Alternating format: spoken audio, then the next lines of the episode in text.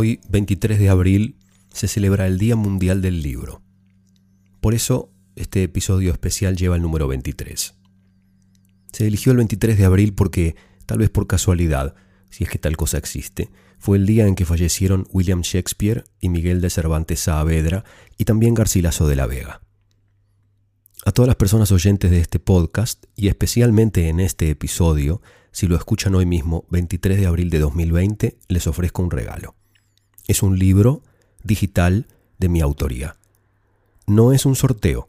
A cada persona que me envíe un email a norberto.jansenson.com antes de la medianoche de hoy, le voy a enviar de regalo un libro. Hay tres títulos para elegir. Mano a mano René y yo, El arte de hablar y Una magia posible. En el email tienen que contarme, por supuesto, su nombre, desde dónde escuchan el podcast, en qué circunstancia, con quién o quiénes, cuáles son sus tres cuentos favoritos y por qué, y una breve historia o anécdota relacionada con este podcast. Tienen tiempo hasta la medianoche de esta noche en horario argentino. Continuando con la celebración y con el propósito de este episodio especial, hoy subí a las redes Instagram, Facebook y YouTube un video de celebración de Cervantes y de Shakespeare. En el caso de Cervantes, un fragmento de Don Quijote y en el de Shakespeare, bueno, es tan difícil disfrutar a Shakespeare, un escritor de otro mundo, de una antigüedad casi imposible de concebir. Aparentemente vivió entre 1564 y 1616, pero ni siquiera se tiene certeza de que haya sido una persona real. Sus obras están escritas en un inglés muy difícil de comprender, aún más difícil de traducir. No llegan hasta el mundo hispano y en el tiempo actual migajas de su arte y su poesía. Es decir, está todo puesto por escrito, pero como si estuviera escrito en arameo es casi imposible descifrarlo y disfrutarlo. Por eso, para celebrarlo en este día, elegí la extraordinaria adaptación de Much Ado About Nothing, Mucho ruido y pocas nueces, que hizo Kenneth Branagh para el cine en 1993. Kenneth Branagh adaptó, produjo, dirigió y protagonizó la película que además tuvo como protagonistas a la exquisita Emma Thompson, a Denzel Washington, Kenu Reeves, Michael Keaton, Robin Sean Leonard y la encantadora Kate Beckinsale como giro. Creo que en esta breve escena que elegí y edité para ese video les comparto, que ojalá tengan ganas de ver, se puede vislumbrar el mundo que Shakespeare pintó para nosotros, sentir la emoción de su poesía y celebrar en la canción y el baile del final de la película y de la escena que yo elegí la magia de la literatura y el arte de escribir, leer, narrar la vida con símbolos a los que llamamos letras y palabras.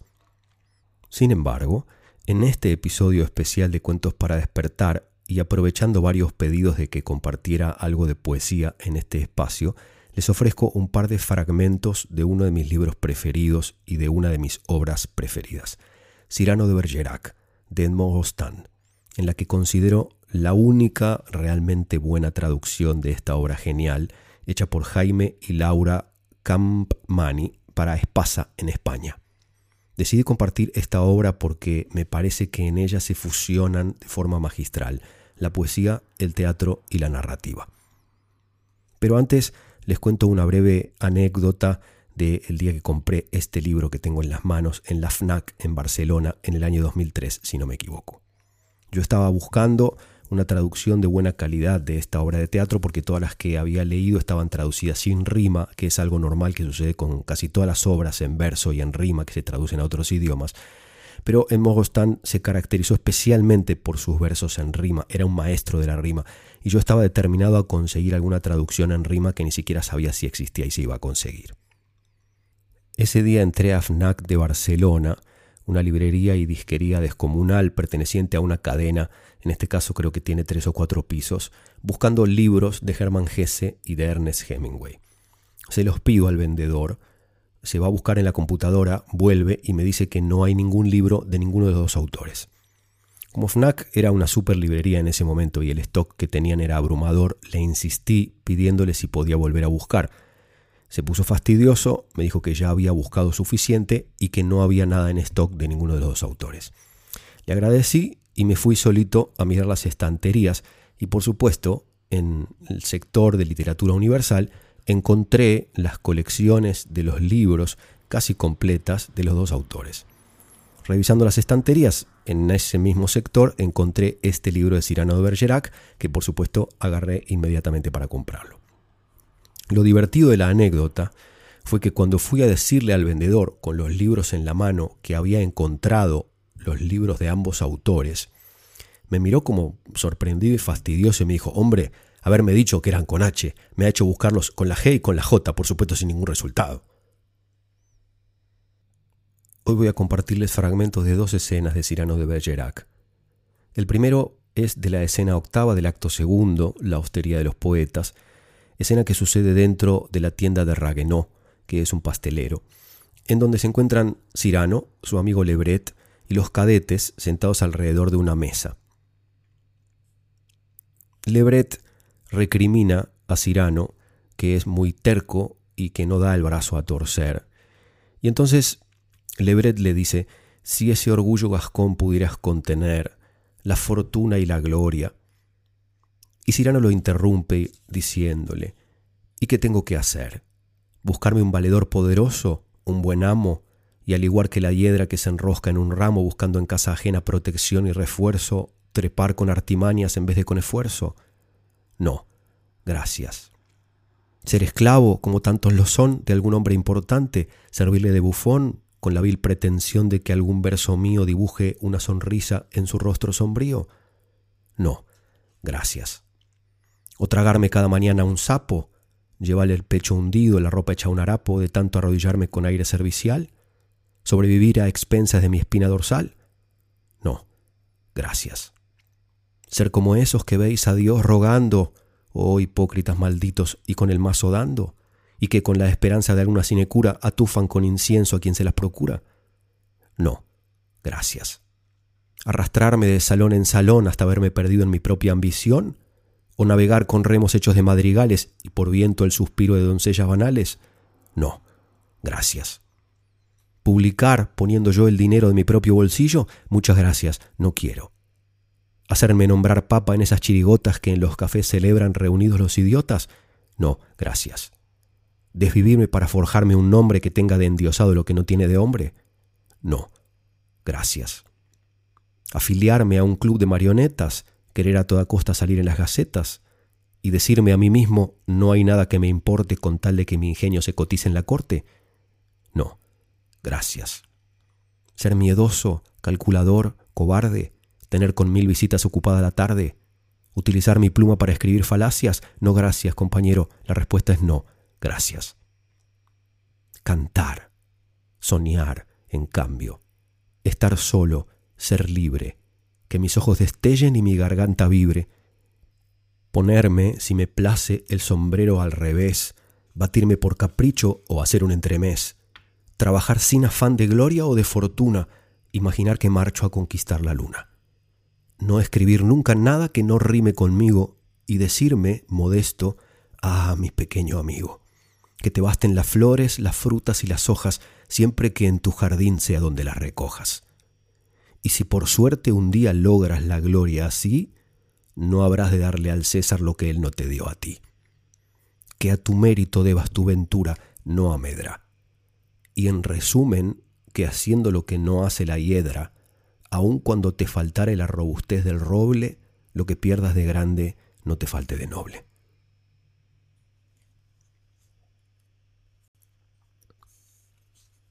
El segundo fragmento es del acto tercero, El beso de Roxana. Una pequeña plaza del viejo Maré. Viejas casas. Al fondo de la plaza, perspectiva de callejuelas. A la derecha, la casa de Roxana y el muro de su jardín por el que asoma un espeso follaje. Sobre la puerta un balcón con su ventana. Frente al umbral de la casa un banco. Una diedra trepa por el muro y un jazminero abraza con sus ramas el balcón, se estremece y vuelve a caer. Por el banco y las piedras salientes del muro puede treparse fácilmente hacia el balcón. Enfrente, una antigua casa del mismo estilo, de piedra y ladrillo, con una puerta de entrada. El aldabón de la puerta está recubierto de gasa como un pulgar herido. Al levantarse el telón, la dueña aparece sentada en el banco. La ventana que da al balcón de Roxana está abierta de par en par. De pie junto a la dueña, Raguenó, ataviado con una suerte de librea, se enjuga los ojos poniendo fin a su relato. La escena que voy a compartirles, o las escenas, un fragmento de la escena séptima y un fragmento de la escena décima, encuentra a Cirano acompañando a Cristian a hablarle de amor a Roxana. Cirano está enamorado de su prima Roxana, pero está convencido de que ella nunca va a retribuir su amor debido a la gran nariz de Cirano. Y Roxana está enamorada de Cristian, que es un cadete del ejército de Cirano que no sabe expresarse. Cirano le presta la voz, las palabras y la poesía a Cristian y lo acompaña entonces a hablarle de amor a Roxana. Cirano está escondido entre el follaje y le susurra a Cristian lo que tiene que decirle a Roxana que está en el balcón escuchando a su enamorado. Roxana enseguida se da cuenta de que las palabras de Cristian no están fluyendo con la gracia con la que fluyen en sus cartas, y entonces le pregunta enseguida qué le pasa. Cirano toma el lugar de Cristian y empieza él a hablarle a su prima desde abajo. Roxana pregunta, Pero, ¿por qué me habláis entrecortadamente? ¿Tenéis la lengua torpe? ¿Aturdida la mente? Cirano tirando de Cristian, poniéndole debajo del balcón y colocándose en su lugar. Esperad, que esto empieza a complicarse. Roxana dice, creo que os mostráis vacilante. ¿Por qué? Cirano dice, porque no os veo, y así mis versos buscan a tientas vuestro oído. Roxana dice, mis palabras en cambio os llegan de corrido. Cirano responde, de que hay en su camino no estéis tan sorprendida pues es mi corazón el que les da cabida. Mi corazón es grande, vuestra oreja pequeña, y además vuestra voz desciende, se despeña, pero mis versos tienen que subir, van más lentos. Y sin embargo, vuelan desde hace unos momentos. ¿Será que el ejercicio les ha dado soltura? Es muy cierto que os hablo desde una gran altura, tan cierto que podríais, pues alto es el balcón, con un solo desaire partirme el corazón. Bajo, dice Roxana. Cirano dice, no hagáis tal cosa. Pues subid vos, trepad. No, dice Cirano, ¿por qué no? Dejadme que de esta oscuridad me valga para hacernos los requiebros más tiernos sin miraros de cerca. ¿Queréis decir sin vernos? ¿No os parece adorable? Adivinarse apenas. Vos distinguís mi capa negra como mis penas, y yo de vos la albura, yo de vos el candor. Si yo soy una sombra, vos sois un resplandor. Si supierais, señora, cómo adoro este instante, si jamás fui elocuente, lo habéis sido bastante. Nunca vibró mi voz tan rotunda y sonora como en estos momentos. ¿Y eso? pregunta Roxana. Porque hasta ahora yo os hablaba por la boca, del estremecimiento que invade a quien os mira, pero esta noche siento que aunque os hablaré más veces, lo hago por vez primera. Es verdad, vuestra voz suena de otra manera. Si la notáis distinta es porque al fin, no os viendo, me atrevo a ser yo mismo. Mas, ¿qué estaba diciendo? Me aturdo. Perdonadme. Disculpad que hable así. Todo esto es tan hermoso, tan nuevo para mí. ¿Nuevo? decís. Sí, nuevo. Nuevo y mil veces nuevo, pues sin miedo a la burla, a adoraros me atrevo. ¿Qué teméis? que me burle de vuestro noble amor. Mi corazón, señora, siempre sintió pudor, y aunque por vos osara conquistar una estrella, no sabe cómo hablarle de amor a una doncella. ¿Os turba el galanteo? Yo lo desdeño amando. Nunca me habéis hablado como me estás hablando. Ah, si lejos del sordo fragor de los tambores pudiéramos ser uno con el viento y las flores y en lugar de beber gota a gota en dedales de oro fino las aguas de avaros manantiales, intentáramos ver cómo el alma se siente saciando a grandes sorbos sucede en la corriente. Pero el ingenio, tuve cuanto se requería, para que no os marchaseis. Pero ved que sería un insulto a Dios mismo, una afrenta a mi amada, no hablarle con la hondura de esta noche sagrada.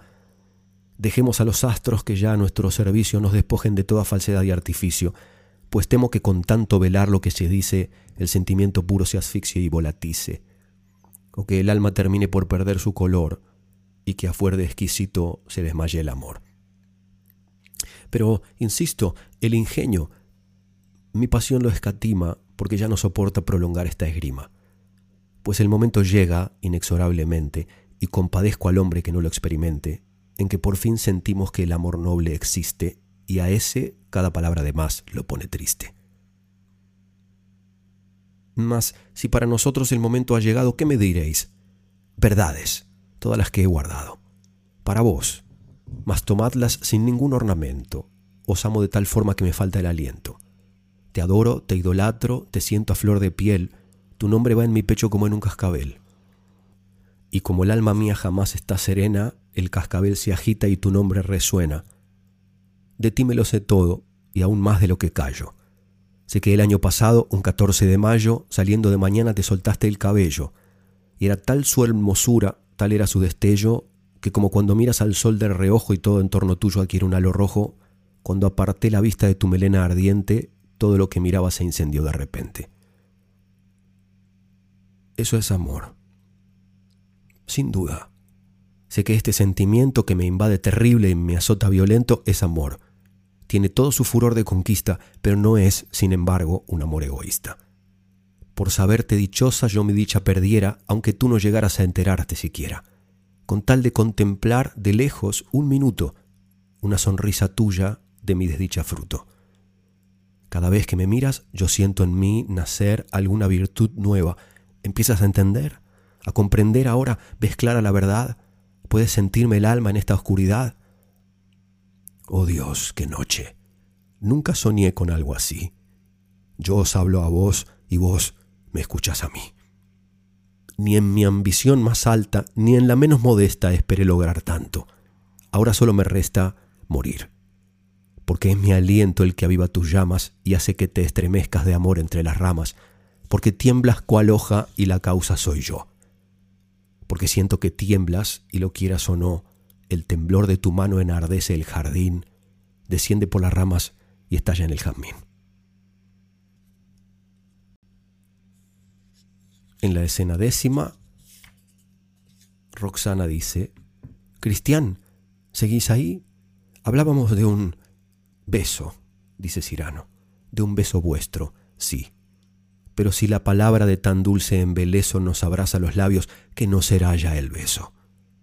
No os lo representéis con miedo en vuestra mente. ¿No habéis, hace un minuto, casi insensiblemente, dejado el galanteo, pasado sin espanto de la risa al suspiro y del suspiro al llanto? Deslizaos otro poco, señora, sin temor. De la lágrima al beso solo media un temblor. Pues, bien mirado, ¿qué diréis que es un beso? Una promesa firme, un juramento expreso. Es una confesión que el aliento confirma, es, sobre el verbo amar, una rosada firma. Un secreto que toma la boca por oreja, un instante infinito como un rumor de abeja. Es una perfumada, sabrosa comunión, es como respirarse un poco el corazón y hacer que entre los labios el alma se desdoble. Un beso es algo, mi señora, tan noble que la reina de Francia, al más afortunado de los lores, le honró con uno.